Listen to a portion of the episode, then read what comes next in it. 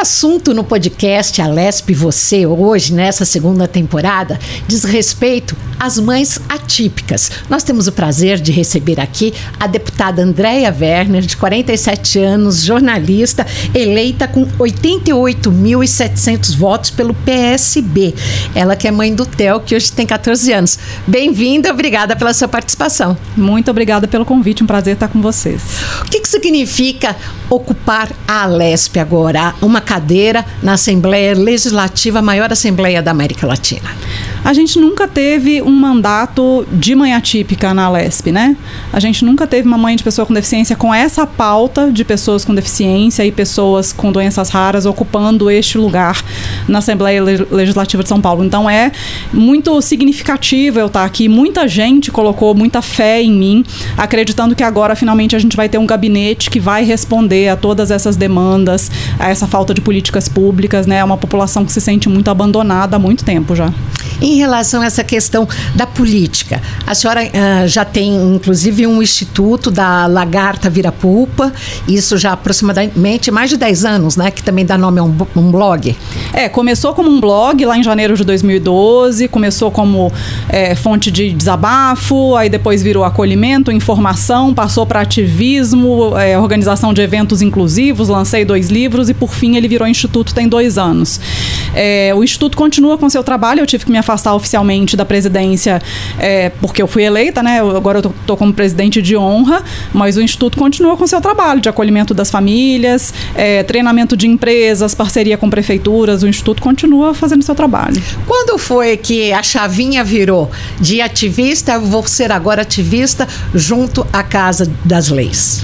É, eu, eu comecei a perceber né, que a gente tinha que, que entrar na política, no sentido de mexer com política, no momento em que a lei Berenice Piana, que é a lei que transformava autismo oficialmente em deficiência, foi aprovada lá em 2012. A gente teve uma primeira mobilização, porque a presidenta Dilma, na época, vetou alguns artigos, e aí teve uma discussão sobre derrubar veto, não derrubar veto, e naquela época alguns ativistas já foram envolvidos com aquilo, e foi quando eu comecei a me envolver e eu entendi, comecei a entender de verdade como que não dá para a gente dissociar uma coisa da outra, né?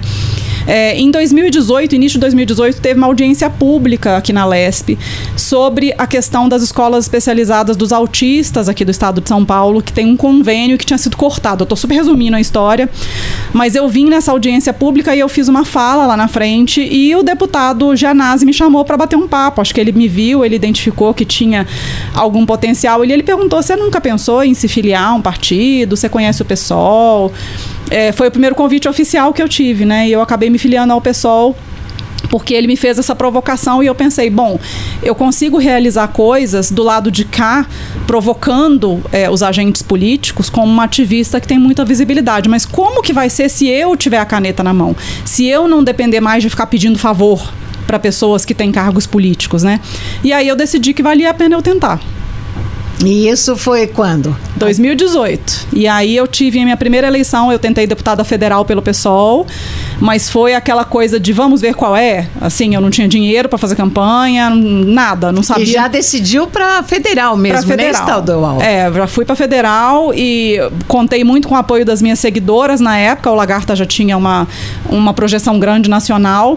Elas me chamavam para fazer roda de conversa na casa delas, chamavam as amigas e a campanha foi isso. Eu viajando de cidade em cidade fazendo roda de conversa.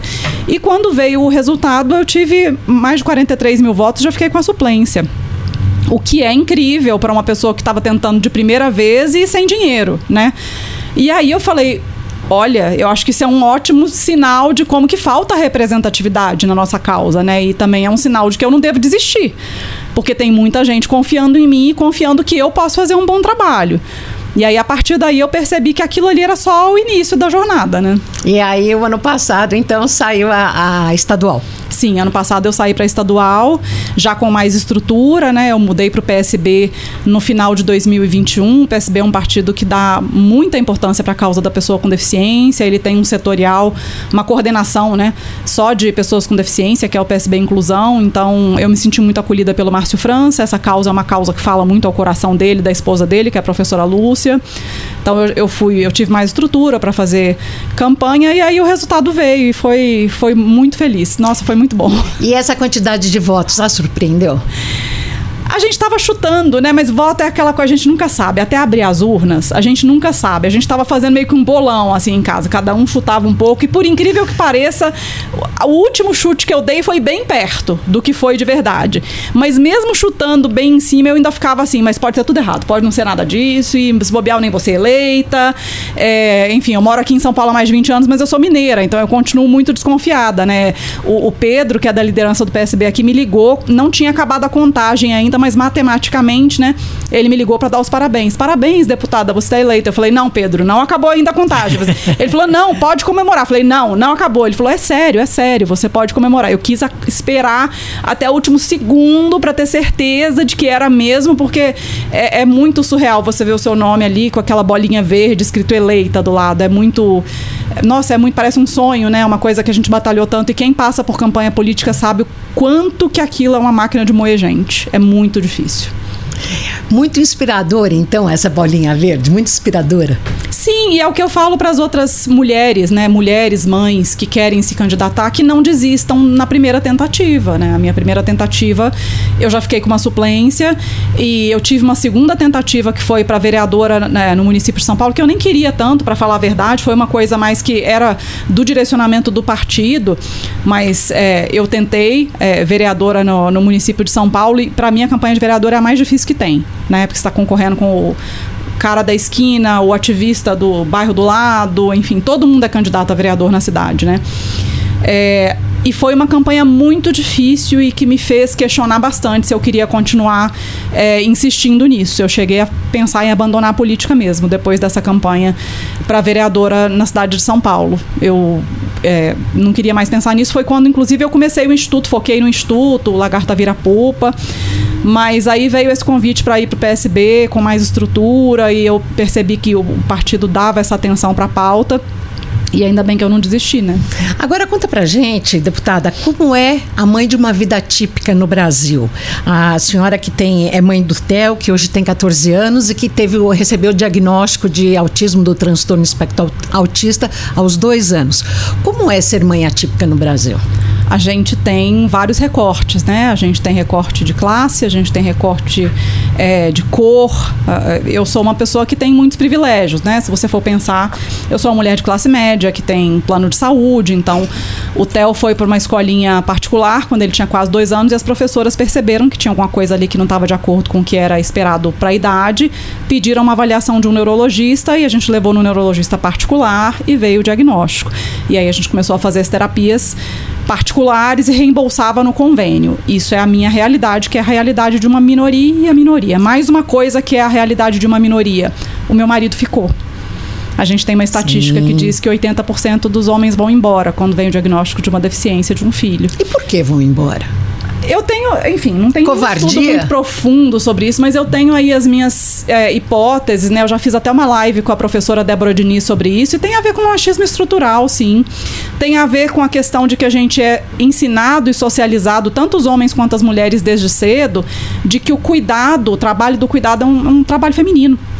Quem nunca escuta, assim, quando é pequena? Eu escutava. Ai, ah, da minha mãe e do meu pai, que bom que eu tive filha, porque quando eu ficar velho, quem vai cuidar é a filha, quem sabe, quem sabe cuidar é a mulher. O trabalho, cuidado é uma coisa que é a mulher que sabe fazer. Então a gente cresce ouvindo isso, a gente, mulher, e os homens também crescem. Então, quando vem uma criança que depende de mais cuidado, parece que é muito natural o homem se levantar e falar: Ó, oh, eu não sei mexer com isso aí, não. Então você se vira aí, você nasceu para isso, é o dom materno e o dom do cuidado. Então, ele pode tchau. até trazer o dinheiro para casa, né? mas quando faz, né? Mas enfim. É, então eu acho que a nossa cultura facilita e naturaliza muito isso. Então é, é uma coisa muito, é, muito comum. 94% dos seguidores do Lagarta são mulheres. É, quando eu faço palestra, 90% do auditório é mulher mulheres mães. Então eu sou exceção em vários aspectos, né? Se a gente pegar, for pegar um, um desenho médio da mãe atípica, provavelmente ela vai ser uma mulher periférica solo, ela vai ser uma mãe solo, que a família não ampara muito e que o Estado abandonou quase que completamente, que demora anos para conseguir um diagnóstico na rede pública de saúde, que não tem terapia na rede pública de saúde. É, que fica abandonada mesmo, que não consegue se manter no mercado formal de trabalho, porque ela é a única cuidadora, então ela consegue Vive às vezes sendo o- interrompida, talvez. Sim, ela consegue o, o benefício da prestação continuada, né? Que está dentro do LOAS, no nome do filho, porque ele é a pessoa com deficiência. Então ela não pode, às vezes, fazer uma faxina para complementar aquela renda, porque o INSS corta. E o que a gente tem visto muito recentemente é a mãe, às vezes, cuidou a vida inteira desse filho com deficiência. Aí ela tá lá com seus 60 anos de idade e esse filho morre, porque ele tem a saúde mais debilitada. E ela perde o, B- o BPC, porque o benefício não é dela, é do filho. Como é que ela vai arrumar emprego com 60 anos de idade, sem ter uma qualificação, longe do mercado de trabalho há 40 anos? Ela vai pra rua. A gente está vendo muitas mães irem pra rua, passarem necessidade. É mais de uma terem- luta. Sim, depois de terem passado a vida inteira cuidando. Dedicada o- aos filhos. O trabalho do cuidado, ele é um trabalho invisível e não remunerado. E Então, extenuante. a gente precisa, é uma luta que eu, que eu tenho, é, que, é, que a gente precisa chegar mais a nível federal até do que estadual, que é do reconhecimento do trabalho do cuidado como trabalho, inclusive remunerando e contando na aposentadoria da mulher, nada mais justo, né? É, e aí, em relação a isso, ah, então são raros os homens que participam, que vão a consultórios, que, que seguem a, o dia a dia dos filhos. Sim, são. Tem ah, os que ficam, né? Às vezes é, não sabem nem qual medicação que o menino toma, qual que é o nome da pediatra, qual que. Não sabem, né? É muito comum isso. Eu escuto de outras mães que, que tem, que os maridos estão lá. Ficou, mas não ficou tanto assim, né? Então, você achar o, o pai que realmente faz o seu papel, que é o parceiro, que é o companheiro, que divide as coisas, é realmente uma, uma situação diferente, mais atípica, assim, no nosso meio. A senhora entende que criança com criança autista merece uma escola especial? Eu entendo que depende da criança. É, eu- todos os meus esforços são para que toda escola possa receber toda criança. Né? A gente tem leis que dizem que o lugar de toda criança é na escola regular e que a escola regular precisa se preparar para receber essas crianças. Não pode recusar matrícula. Ser inclusiva. Tem que preparar os professores, tem que ter a sala de atendimento educacional no, é, no contraturno, é, tem que preparar os espaços. O que a gente vê atualmente não é isso. Então, qual que é o cenário atualmente? A gente não tem como eliminar as escolas especializadas. Porque tem crianças com alto grau de, de, de deficiência, com alto grau de suporte, que simplesmente não têm condições de ficar nas escolas regulares do jeito que elas estão agora. Mas a gente precisa lutar. Que elas podem, não sei se a senhora também pode até me corrigir, que se for um grau muito severo de, defici de, de deficiência ou de algum problema, ela pode inclusive prejudicar o andamento da sala. Como que funciona isso? Não, eu não acredito nessa questão de prejudicar o andamento, não. Eu acho que o que prejudica o andamento é a falta de preparação. O que prejudica o andamento é uma sala com 40 alunos, porque uma sala com 40 alunos, inclusive, não é bom para ninguém, inclusive para o aluno que não tem deficiência nenhuma. Né? Você transformar o ambiente da sala de aula num ambiente mais inclusivo, ele é bom para todo mundo. Sala lotada não é bom para ninguém. Eu tenho visto escolas que estão substituindo aquela sirene do intervalo por música clássica, porque tem muita criança autista ou que não é autista, mas que tem transtorno sensorial, que entra em crise com aquela sirene. Música clássica é ruim para as crianças que não são autistas? Não. Sala menos lotada é ruim? Então, adaptações para que a- Inclusive em escolas públicas? inclusive em escola pública. Então, adaptações para que a escola seja mais inclusiva são boas para todo mundo. Né? Eu sempre falo que é, é muito cruel, às vezes, a gente ouvir que ah, o aluno autista bate, ah, o aluno autista morde. Não, gente, criança bate, criança morde. O problema é que quando é o autista, isso toma uma proporção infinitamente maior. O meu filho nunca bateu em ninguém, ele nunca mordeu ninguém. Comportamento é comunicação.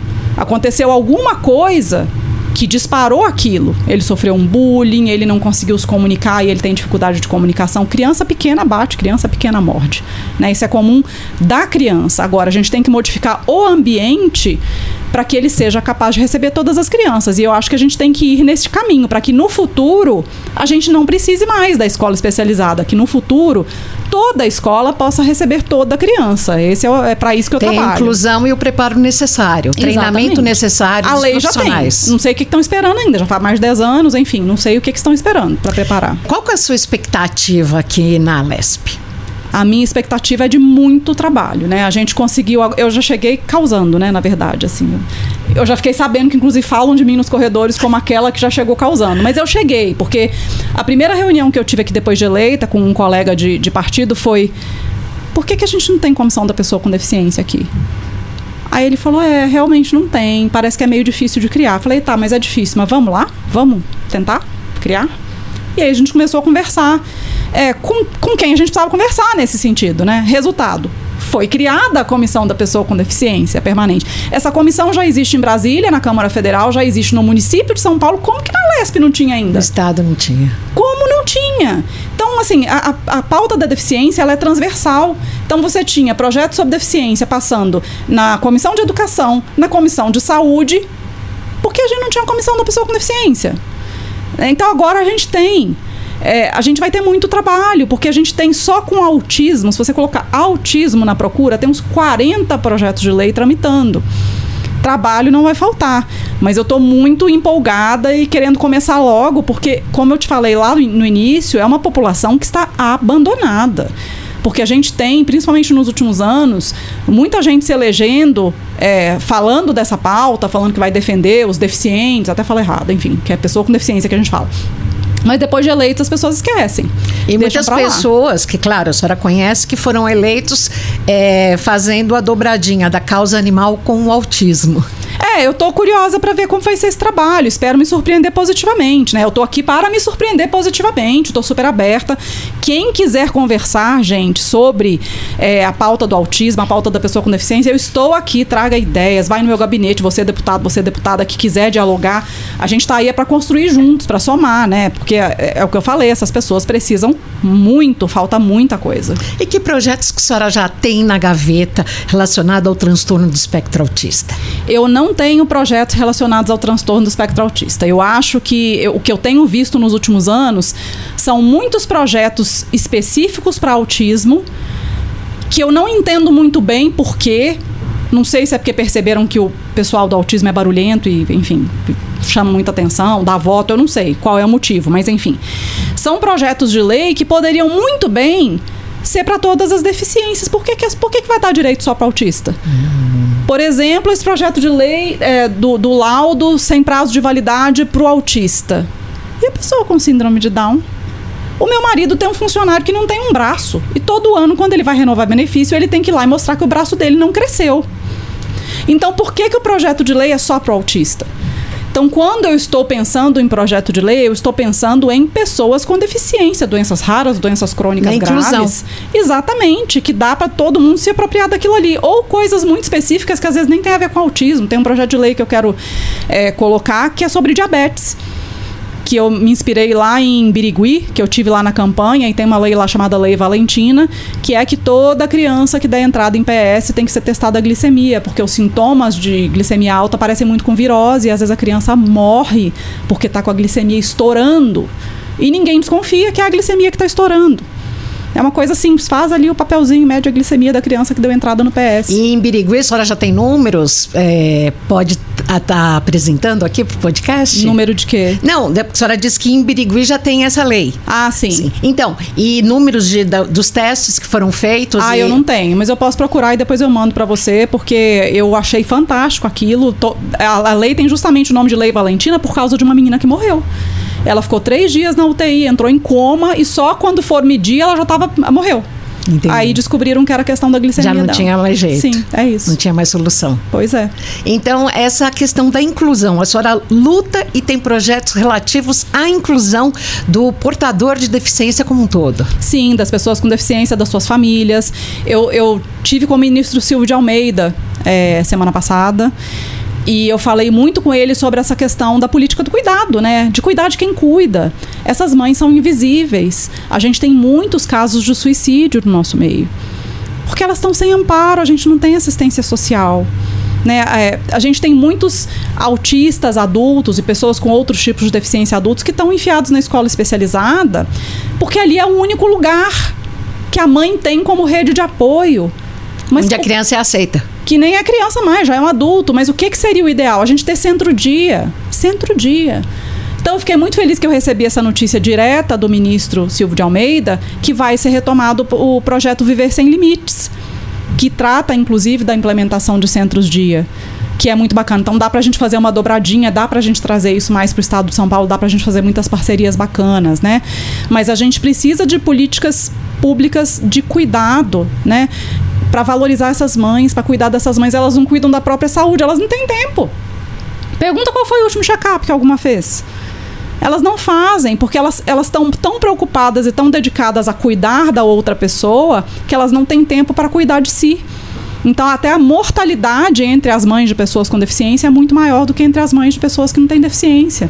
Elas precisam ser olhadas. E como é que fica a família? Ah, no início, a senhora já falou que os maridos, 80% dos maridos abandonam. É, abandonam. E, os, e os, os outros filhos? Como é que é essa relação? É, eu, eu tenho algumas amigas, né, que têm filhos típicos e filhos com desenvolvimento atípico e é as mães ficam se equilibrando ali, né? Porque querendo ou não, você tem um filho que precisa de mais atenção. E aí aquela outra criança, ela precisa de muito acompanhamento psicológico para ela entender que ela não é menos amada nem menos querida, mas que de fato ela tem um irmão ou uma irmã que precisa de um pouco mais de atenção Porque da mãe. Porque ela também pode ficar revoltada, né? Isso acontece bastante. Desenvolve comportamentos problemáticos para chamar a atenção, porque percebe que a mãe está dando mais atenção para o irmão ou para a irmã. Isso é bem comum de acontecer. Então é assim, a gente fala que quando tem um diagnóstico na família de qualquer deficiência de um bebê, de uma criança, a família inteira precisa de acompanhamento. Você entende como falta política pública? É multidisciplinar, né? É, é a família inteira que precisa de acompanhamento. Todo mundo, a mãe precisa desse acompanhamento, o outro filho, a outra filha. Todo mundo precisava de ter um olhar especial, né? Ah, em relação a essa questão do, dos portadores de, do transtorno de espectro autista, por que, que houve uma elevação na detecção no censo escolar de quase 300% nos últimos cinco anos, pelo, pelo que eu estava vendo? Porque a gente tem políticas de inclusão, né? A lei brasileira de inclusão, ela fala que o lugar da criança com deficiência é na escola regular. Então, os investimentos do Estado foram nesse sentido, de você tirar os investimentos nas escolas especializadas e direcionar para a inclusão escolar. Então, os, houve muito incentivo para que essas crianças fossem, eu estou falando do censo escolar especificamente, para que essas crianças fossem matriculadas nas escolas regulares. Agora, falando do aumento dos diagnósticos de autismo especificamente, não existe epidemia de autismo. O que existe é acesso ao diagnóstico. Nos anos 80, ninguém sabia direito o que era autismo. Então a pessoa recebia um diagnóstico, sei lá, de esquizofrenia, de retardo mental, que era como se falava naquela época. Hoje em dia a gente fala é, deficiência intelectual. Então a pessoa era diagnosticada de tudo quanto é coisa, menos de autismo. Hoje em dia, porque a gente tem o manual diagnóstico é, norte-americano, que é o DSM, e que coloca critérios muito específicos, se a pessoa tiver dificuldades na comunicação, na interação, no comportamento, nos interesses, ela é autista Então, isso já deixa mais claro é, quais são os critérios diagnósticos. Então, facilita do médico saber que aquela criança, aquele adulto, é autista. Outra coisa é acesso à comunicação. Hoje em dia você está lá no seu celular, você está mexendo no feed do, do, TikTok, você para no vídeo de uma pessoa contando que descobriu que era autista com 40 anos de idade. Aí a pessoa começa a te contar, porque eu fazia isso assim assim e eu nunca desconfiei que é porque eu era, era autista. E eu sentia isso assim assim quando eu ouvi um barulho alto e eu nunca desconfiei. Aí você começa a falar assim, meu Deus, eu sinto isso tudo. Aí você começa a falar, meu Deus, vou procurar um médico. Quem sabe eu não sou também. Então até isso facilita as pessoas se identificarem e, e, pensar que de repente é o caso dela e procurar um médico. E isso a gente não tinha lá atrás. Então não é uma questão de excesso de diagnóstico, é de acesso a diagnóstico, de acesso a critérios mais exatos de diagnóstico. O que a gente mais vê hoje em dia é pai e mãe sendo diagnosticado depois do filho. Olha. Porque o autismo é um espectro. Então você tem aqueles casos que precisam de mais suporte, os casos que a gente costumava dizer que eram mais graves, né? Do autista que não fala, que vai usar fraldas até a vida adulta, que precisa de suporte em cada atividade da vida diária dele. E você tem o autista que precisa de menos suporte, que é aquele que fala, que conversa. Vida independente. Que, sim, que faz faculdade, que tem um emprego, que casa, que tem filho, mas que às vezes não entende uma ironia, que tem alguma dificuldade de comunicação social, que é meio sem noção nas interações dele, que não gosta de barulho, que tem dificuldade sensorial, mas que passa como esquisito a vida inteira. Ah, lá vai o estranho, lá vai o esquisito. E não sabe que aquilo ali tem um nome que não é esquisito, né? E aí depois quando o filho dele é diagnosticado e ele começa a ler sobre autismo e aí ele começa a lembrar da infância dele, nossa, Eu fazia muito isso quando eu era criança. Minha mãe fala que lá na escola eu não tinha amigo, e eu sentava no cantinho, eu ficava isolado, isso, isso. Aí vai ligando os pontinhos. Então tá sendo muito comum tanto mãe quanto pai ser diagnosticado depois do filho. Tem muita fake news nas redes sociais envolvendo o autismo? Não é todo dia. Todo dia. Ontem mesmo me perguntaram de uma, eu estava participando de outro negócio, me perguntaram que não sei, daqui a não sei quantos anos, 50% da população vai ser autista por causa dos agrotóxicos. Não, gente, não vai. Existe autismo desde a época das cavernas. O que causa o autismo é uma. É genético. É uma neuroinflamação? Não. Autismo é genético. 98% é genético, acho que 85% é herdável. Se você pegar um autista, você for olhar a família dele, você vai descobrir o pai, a mãe, e pode não ser autismo em si, mas vai ter um TDAH, vai ter uma esquizofrenia, uma bipolaridade, uma depressão, tem coisas ali. Envolve pais mais velhos? Também, é um fator de risco também.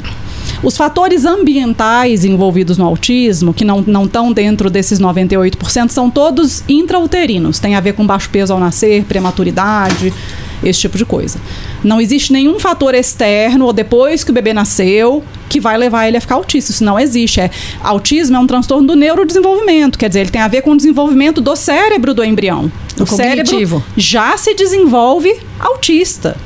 Ele já faz as conexões lá dentro da barriga da mãe autista. O bebê já nasce autista. E aí os tipos de, de autismo que a gente tem são o leve, o médio, o grave, como, como que é? A grosso modo é, é um, dois, três, né? Nível de suporte. O um é o que precisa de menos suporte, o dois é o moderado, que é o caso do meu filho, e o três é o que precisa de mais suporte. Conta um pouco do Theo. Theo que tem 14 anos. 14 e meio, tá quase fazendo 15 agora em junho. O Theo, ele se desenvolveu de forma aparentemente normal até perto do primeiro aninho aprendeu a bater palminha, fazia imitação, cantava pedaços de músicas. É, perto do primeiro aninho, ele começou a ficar mais sério, ele não olhava quando a gente chamava, ele não seguia comando verbal, ele não bateu palminha no aniversário de um ano, o que é estranho porque ele sabia bater palminha, parecia que ele tinha desaprendido. Quando ele entrou para a escolinha com dois anos, igual eu te contei, as professoras notaram e veio o diagnóstico. Ele desaprendeu a falar. Ele cantava, né? Mas a comunicação dele nunca foi funcional. Eu lembro que o médico me perguntou, ele fala. Eu falei, fala, olha, ele canta as músicas do Cocoricó. O médico falou, não. Ele te chama, mamãe? Ele pede água? Aí me caiu aquela ficha assim, o meu filho, ele fala, mas ele não se comunica. São duas coisas diferentes, né? Ele, a fala dele não tinha função. Ele acabou perdendo esse resto da fala, então ele não fala nada mas ele entende 100% do que é falado com ele. Então, se eu falar, vai ali, abre a gaveta e pega uma cueca, ele vai lá, vai abrir a gaveta e vai pegar a cueca. Ele entende tudo, ele é super esperto, ele é inteligente, carinhoso, tranquilíssimo, é um adolescente muito tranquilo. É filho único. É filho único. A gente, depois que descobriu essa questão da genética, e quando a gente começou a. Eu descobri que eu tinha TDAH depois do diagnóstico dele. Né? E aí eu comecei a, perceber o tanto de gente não diagnosticada na minha família, na família do meu marido. Eu falei, eu acho melhor a gente parar por aqui. Porque eu conheço muitas mães que têm três autistas. Aí eu comecei a entender que se eu tivesse outro, a chance de vir outro autista era enorme. E aí, para você poder dar para dois a qualidade de tratamento de vida que você dá para um, sendo que a gente não tem na rede, na rede pública, né? O que a gente. Aí a gente resolveu parar com um mesmo. Por isso que a gente acabou ficando só nele. Agora eu gostaria que a senhora falasse um pouco da, da vida internacional. Desculpa falando assim, que eh, a senhora já morou em outros países, Sim. inclusive isso acabou enriquecendo bastante e agregando valor a um instituto. O que, que a senhora tem para dizer de como é, como é feito o tratamento ao transtorno lá fora? Eu, eu brinco que a minha, minha vivência no exterior, ela me politizou de vez, né? Eu morei um ano na Inglaterra e dois anos na Suécia. E aí, quando você vê um Estado forte e que é, dá para as pessoas aquilo que elas precisam mesmo, né? Não só na saúde, como nos transportes, como em tudo. Aí você começa a entender como que a política é importante, né? Na Suécia, eu lembro que quando eu visitei a Câmara dos Vereadores lá de Estocolmo, era 50%, 50%, homem e mulher. E eu falei, meu Deus, quando chegaremos nesse nível no Brasil, né? E lá teve uma questão de que as próprias políticas públicas moldaram a cultura. Como? No momento em que eles determinaram que homem também tinha que tirar a licença parental, né? Porque a, a licença parental lá é de mais ou menos um ano e os homens são obrigados a tirar pelo menos três meses. pararam de demitir mulher por causa de licença maternidade ou de deixar de contratar mulher por causa de licença maternidade, porque os homens também tiravam. Então, o que acontece lá é que geralmente os homens tiram metade, a mulher tira metade, e é muito comum você ver homem empurrando carrinho de bebê na rua. Eu até saiu uma reportagem sobre mim na Folha esses dias e eu contei que uma vez, uma cena inesquecível foi que eu vi três caras sentados em um café, numa esquina, cada um com seu carrinho de bebê. E essas coisas dão uma mexida, bugam a gente, né? Que é do Brasil, né, assim. que- Você fala, meu Deus, é, isso mexe muito com a cultura. E aí você vê como que políticas públicas bem construídas, elas podem mexer com a cultura de uma nação inteira mesmo, né?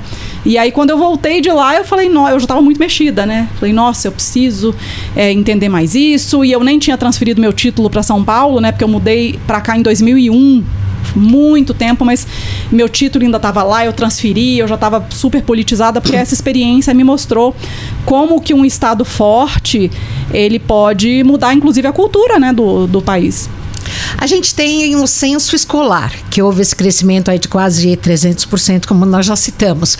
Mas há alguns números que fazem uma estimativa de 4 milhões de eh, pessoas com um transtorno no país. De autismo? É.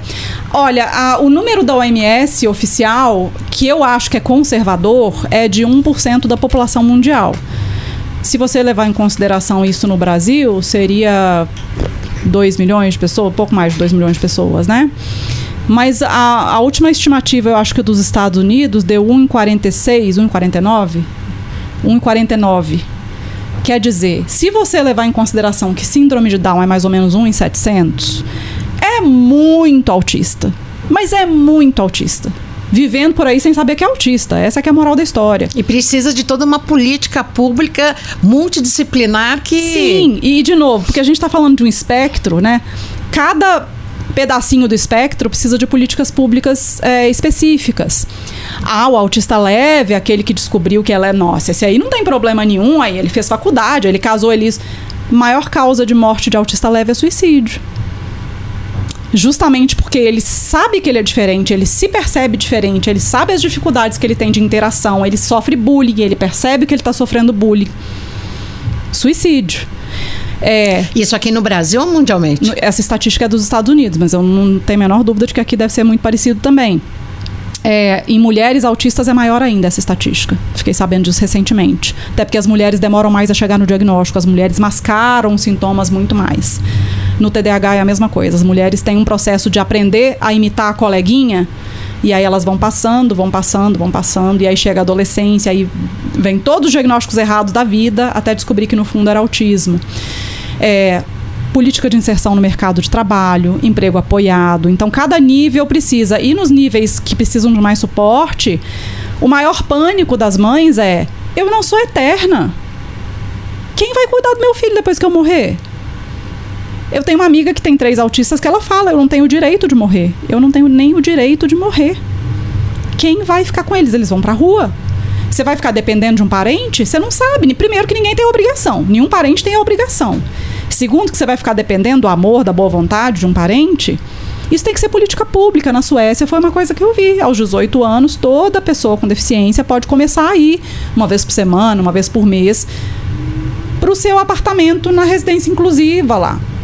Para ir se acostumando. Aí, se ele tiver autonomia suficiente para, ah, eu não quero mais morar com meus pais, não, eu quero ir para lá, ele vai.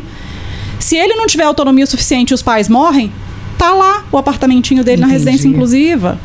Aqui, como isso é um, um serviço caro, a gente só tem para pessoas em altíssima vulnerabilidade. O corte de renda é lá abaixo do abaixo. Então a gente tem ne- nessa situação a mesma situação do acesso à justiça que é dificultado nesse país, porque é, é o seguinte: a gente tem uma faixa enorme de pessoas no meio que não têm acesso, por quê? Elas não têm a renda baixa o suficiente para ter acesso à defensoria, mas também não têm dinheiro para contratar um advogado particular. Com a residência inclusiva é a mesma coisa. Não tem a renda baixa o suficiente para ter acesso à residência inclusiva do município, do estado, mas também não tem dinheiro para pagar uma particular. Sabe quanto custa uma residência inclusiva particular? A mais barata que eu vi deve ter uns 5 anos, 10 mil reais por mês. Se for ver hoje, uns 20 mil. É isso. Então a gente não sabe. O medo é, eu não posso morrer. E eu, eu, eu tive com o Lu Alckmin esses dias, né? é, lá em Brasília e eu falei com ela, Dona Lu, eu vi a sua entrevista e eu chorei muito quando a senhora falava da morte do seu filho Tomás.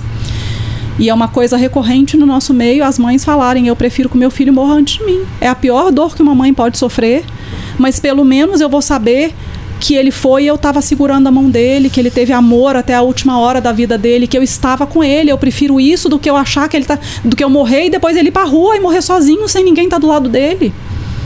Não é triste demais isso? Uma mãe ter esse tipo de pensamento porque a gente não tem política pública. É cruel, né? É muito cruel. Aqui, uh, o que mais que a senhora planeja fazer? E se, se a senhora também vai uh, se conversar e, e juntar-se a outros pares que defendem essa questão do autismo? Não, a gente precisa se juntar, até porque tem bastante gente aí que eu vi que se elegeu falando da causa, a gente precisa se juntar.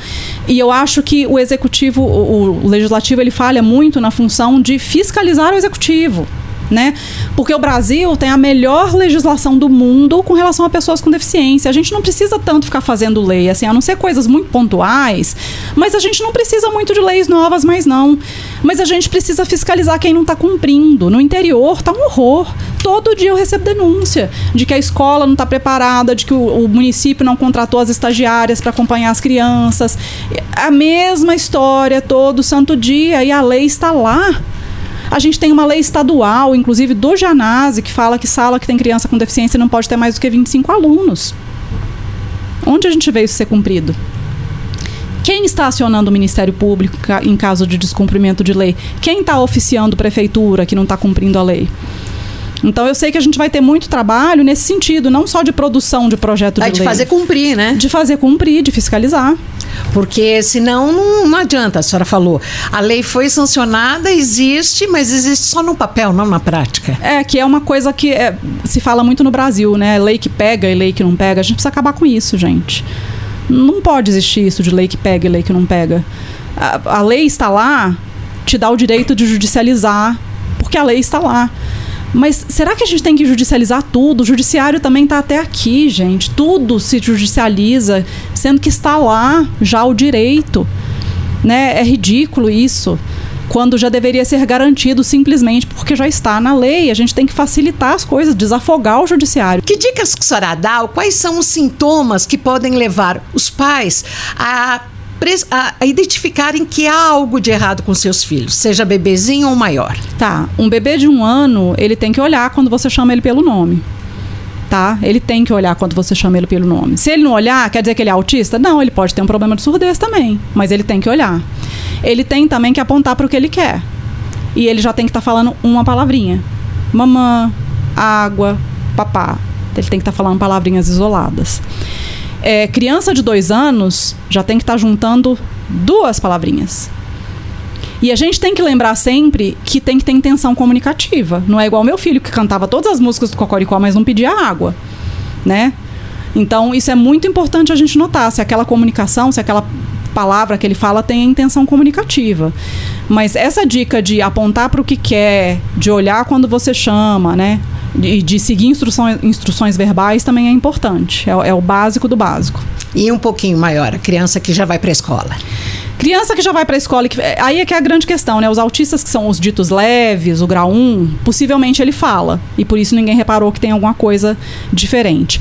O autista mais leve, ele tende a ter ritual, rotina. Ele é aquele que ele às vezes invoca com uma roupa só, ele quer vestir a mesma roupa todo dia. Ele tem crise quando você troca o sapato porque o sapato ficou velho, você vai comprar um sapato novo. Ou ele gosta sempre do mesmo prato, do mesmo copo, ou ele quer fazer o mesmo caminho para a escola. Eles têm essa coisa do controle muito rígido, assim. É, acho que a rigidez é a maior característica do autista leve. E as questões sensoriais. Seletividade alimentar não é frescura, é, é, é questão sensorial mesmo. Se você forçar a comer, ele vai vomitar.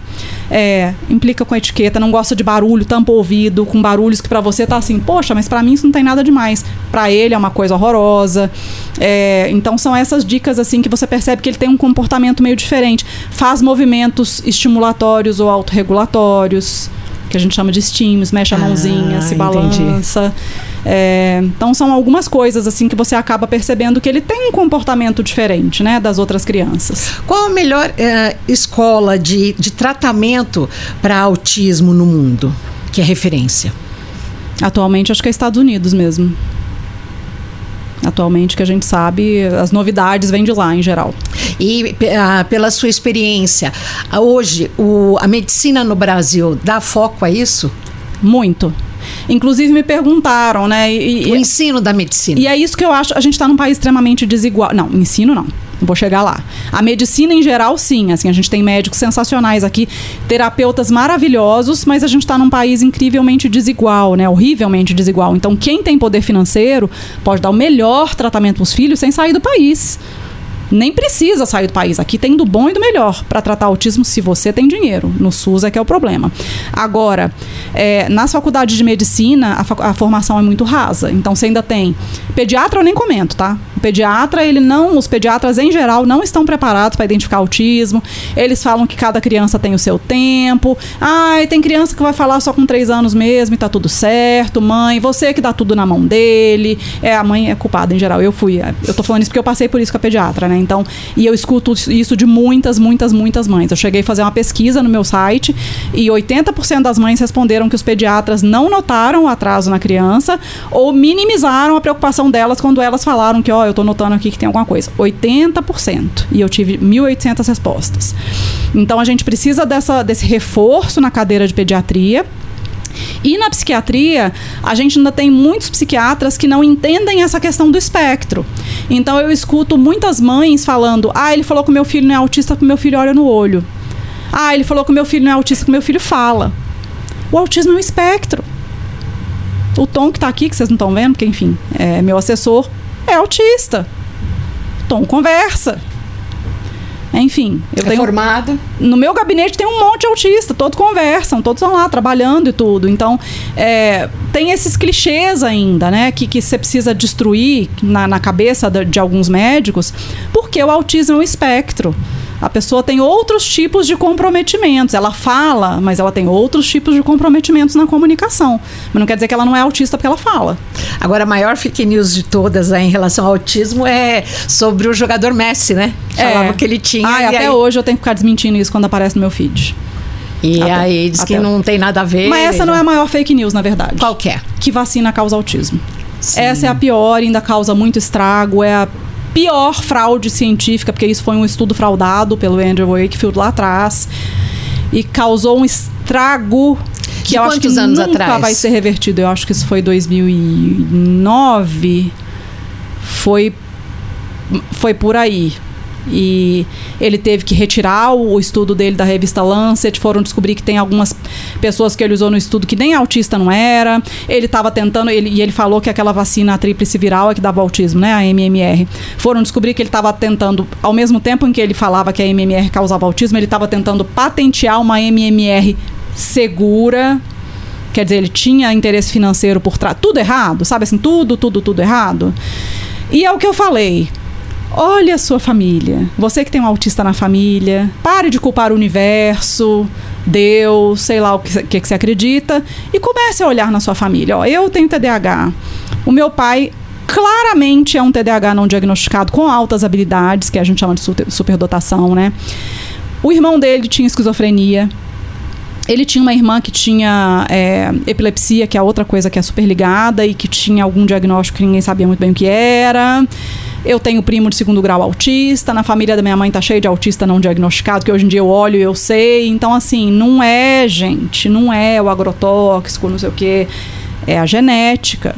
É a genética, pura e simples, assim. Não consegue se constatar na, na barriga, no útero? Não. Na gestação? Não. É poligênico, então é assim, é igual senha de banco, tem que juntar os números aqui com os números ali. Então juntou eu, a TDAH com meu marido, que tem lá as questões dele, plim, tel. É isso. Não existe o gene do autismo, né? Entendi. Existem milhares de genes ligados e mutações genéticas que são espontâneas que também causam. Então, é e isso. remédio para transtorno? Não existe remédio para autismo. Existe remédio para sintomas ou para características que podem aparecer porque a pessoa é autista. Então, é, transtorno do sono, por exemplo. Muito autista tem dificuldade para dormir. Aí você vai usar um remédio que é para a pessoa que tem dificuldade para dormir. A hiperatividade. Tem autista que é muito hiperativo, ou porque tem o TDAH junto, aí você vai usar um remédio que é para o TDAH ou para a hiperatividade. Mas não existe um remédio que lá no, no rótulo tá para pessoas Entendi. autistas. Não existe isso. Entendi. A deputada Andréa Werner, como é que é chegar na Lesp causando? Que foi um termo que a senhora usou no começo, por conta de também de alguns erros do governo, que começou dizendo que tinha cura, né? Que o autismo tinha cura. Então... É, não foi bem assim, né? Eles só falaram que assim a pessoa podia meio que ganhar um laudo e lá na frente ela não ser mais autista ou algo assim. Mas é, eu eu, eu sou aquela pessoa que eu, eu seria. Talvez eu seria mais feliz se eu ficasse caladinha, né? Se eu visse as coisas e eu ficasse na minha. Eu brinco assim, a pessoa, a pessoa mediana, às vezes, ela é muito mais feliz, né? Assiste o Jornal Nacional, vê as coisas ali, fica na dela. Mas eu me incomodo muito com as coisas que eu vejo que são erradas, eu me incomodo com injustiça, eu não consigo. Eu poderia viver minha vida normal e. Tranquilo, meu filho tá bem. Meu filho tem lá o plano de saúde dele, tá incluído na escola, tá feliz. Mas eu não consigo ver tudo que eu vejo, e principalmente porque eu convivo com muitas mães em situação de muita vulnerabilidade, e ficar na minha e fingir que eu não consigo desver, né? Aquele meme do desver, eu não consigo desver. Então, é, eu, eu não gosto de injustiça. Eu vou sempre lutar contra a injustiça, né? E eu acho que a gente tem muita coisa para reparar nesse país, nesse estado, né? A gente tem muita gente precisando de muita coisa e, e são todos pagadores de impostos, né? Todo mundo paga muito imposto, porque o maior imposto nesse país é sobre o consumo. Seja na farmácia, no supermercado. Sim. Então a gente tem um trabalho grande, isso a gente já fazia no Instituto, que é conscientizar as pessoas sobre seus direitos, porque a maioria nem conhece os direitos, a mãe não sabe. Ah, na escola me falaram que já tem um autista na sala, então eles não podem matricular outro. Foi mesmo. Não existe isso na lei, não. As mães não sabem, né? A escola está me cobrando uma taxa, porque. Não, a escola não pode te cobrar taxa nenhuma. Na lei fala que é proibido cobrar. Então a gente tem que conscientizar as pessoas dos, dos direitos delas e, de novo, cobrar para que a lei seja cumprida. A lei tem que servir para todos. Né? O meu filho está super bem incluído na escola pública municipal lá em Vinhedo, onde eu moro. E eu, às vezes eu publico uns vídeos dele sendo alfabetizado na escola pública, feliz, incluído com os colegas. E muitas mães estão muito feridas, porque sofreram muito nesse processo de desinclusão né, dos filhos, de exclusão. E elas comentam, ah, mas na minha escola não é assim, a escola do meu filho não é assim. E eu, e eu sempre comento assim, gente, eu não estou postando isso para dizer que todas as escolas são assim. Eu estou postando isso para mostrar que a inclusão é possível. Porque se acontece assim na escola dele, não está acontecendo na escola do seu filho? O que que é? Não chegou dinheiro, o professor não está preparado, o professor não, não reciclagem. quer, porque a gente sabe que a maior barreira é atitudinal. O Estado pode dar o melhor treinamento para o professor, o município pode dar o melhor treinamento. Se o professor olhar para aquele aluno e pensar, esse cara nem devia estar tá aqui, ele devia estar tá na PAI, não adianta nada.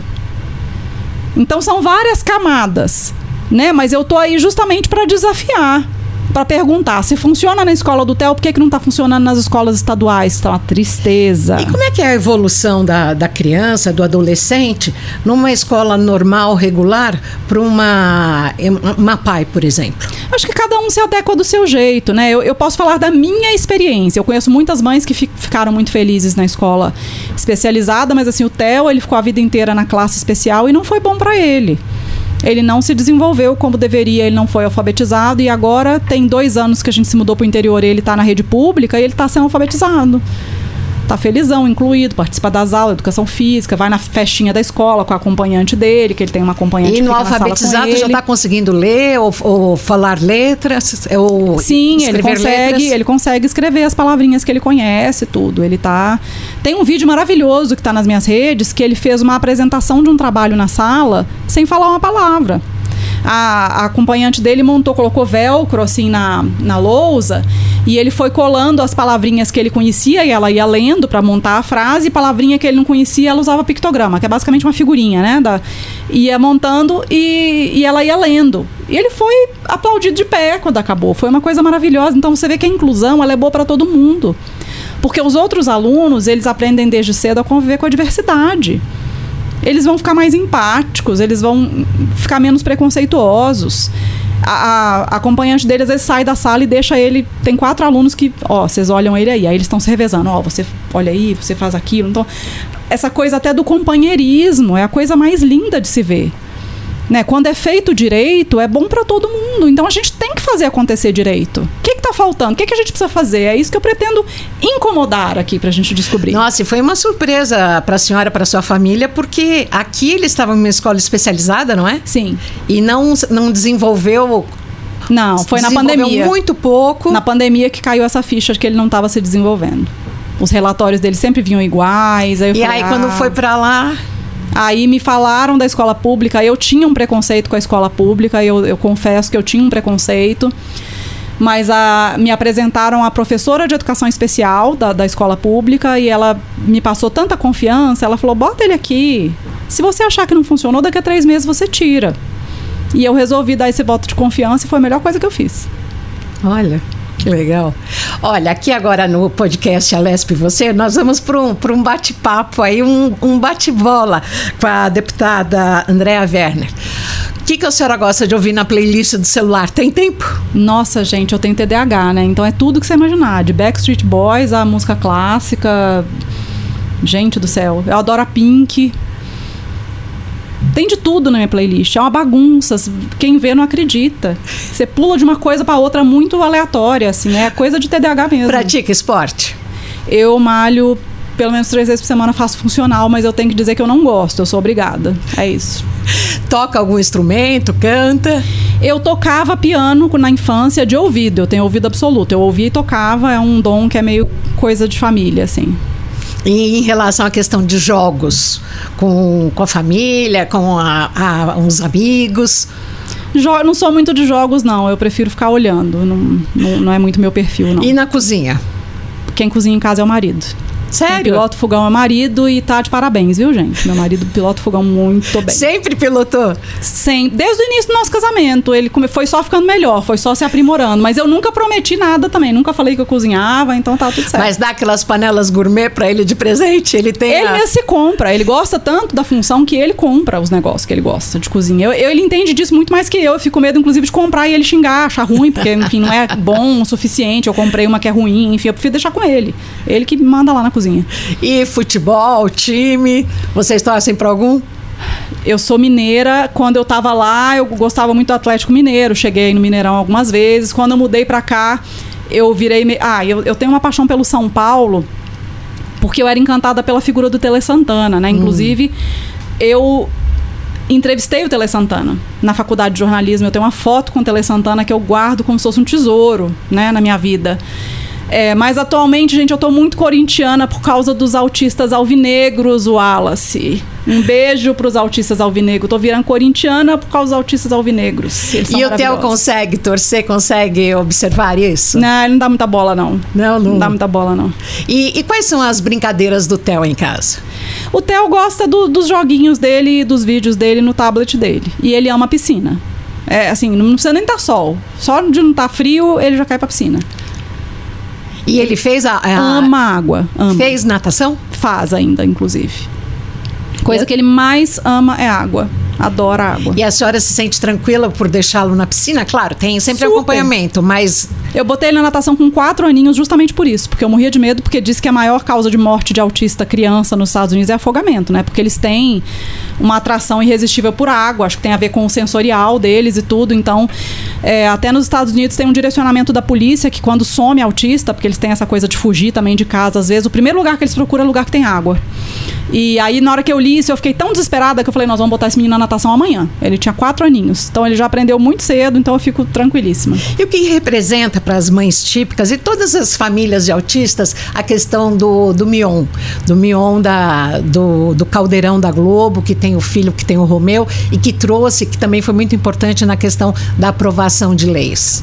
O Mion ele é um pai muito amoroso, né? Ele ama muito o pai dele e é uma pessoa que trouxe muita visibilidade para a causa. E uma visibilidade global dá um outro, um outro sentido, é, um, é uma outra participação, um outro número. É, as muita gente ficou sabendo de autismo por causa dele, né? Quando ele começou a falar que o filho dele era autista. Isso. Que ele é uma pessoa que tem muita visibilidade. Isso. E ele claramente ama muito o filho dele, né? E na sua fundação, como que é, como é o trabalho da sua fundação? Do instituto? Isso, do instituto. É, tem de tudo. A gente, ano passado, passou grande parte do tempo dedicada a aprovar aquela lei que derrubou o rol taxativo da ANS. Então, a gente foi várias vezes para Brasília, porque era uma questão que estava é, pulando muito, né? A gente estava vendo gente perder tratamento, perder medicamento, perder home Ela chegou a se acorrentar lá. Sim, me acorrentei na frente do STJ. A gente se mobilizou, a gente participou da elaboração daquela lei que foi aprovada e que voltou, devolveu esse direito das pessoas de terem é, acesso a tratamentos que estão fora do rol da ANS, né? Se, se o plano de saúde negar. Mas a gente também dá palestras para escolas, treinamentos para professores, para empresas sobre neurodiversidade, é, sobre autismo. Está é, tá surgindo coisas com companhias aéreas também. Então tem, tem de tudo. São muitas parcerias com o público, privado, com e o ativismo, né? O advocacy mesmo, é, com o governo, porque a gente está sempre próximo dessa questão das leis, né? A gente teve um papel muito forte também na revogação do decreto 10502, é, que trazia de volta o investimento nas escolas especializadas, praticamente tirando o investimento da inclusão. Então, é, é tudo, tudo junto ao mesmo tempo, é muito trabalho. Então, bora arregaçar as mangas e tocar os próximos quatro anos. É isso aí, estamos prontas. Aqui na LESP Você, nós agradecemos a participação da deputada estadual pelo PSB, Andréia Werner, que esteve aqui participando e contando um pouco da sua vida. Ela que entra para a LESP agora, nessa vigésima legislatura de 2023. Muito obrigada, já sabe o caminho, volte sempre também com o Tom e com os seus demais eh, colegas do seu gabinete. E nós estamos aqui sempre abertos para uma nova conversa, um novo bate-papo. Obrigada, gente. Até a próxima. Muito obrigada. Olha, nós tivemos trabalhos técnicos aqui do Sibélio Torledo e também da Carolina Matias. O podcast vai ao ar sempre às segundas e quartas, um episódio inédito no Spotify, no YouTube e na TV Alesp, às terças e quintas. Fique com a gente.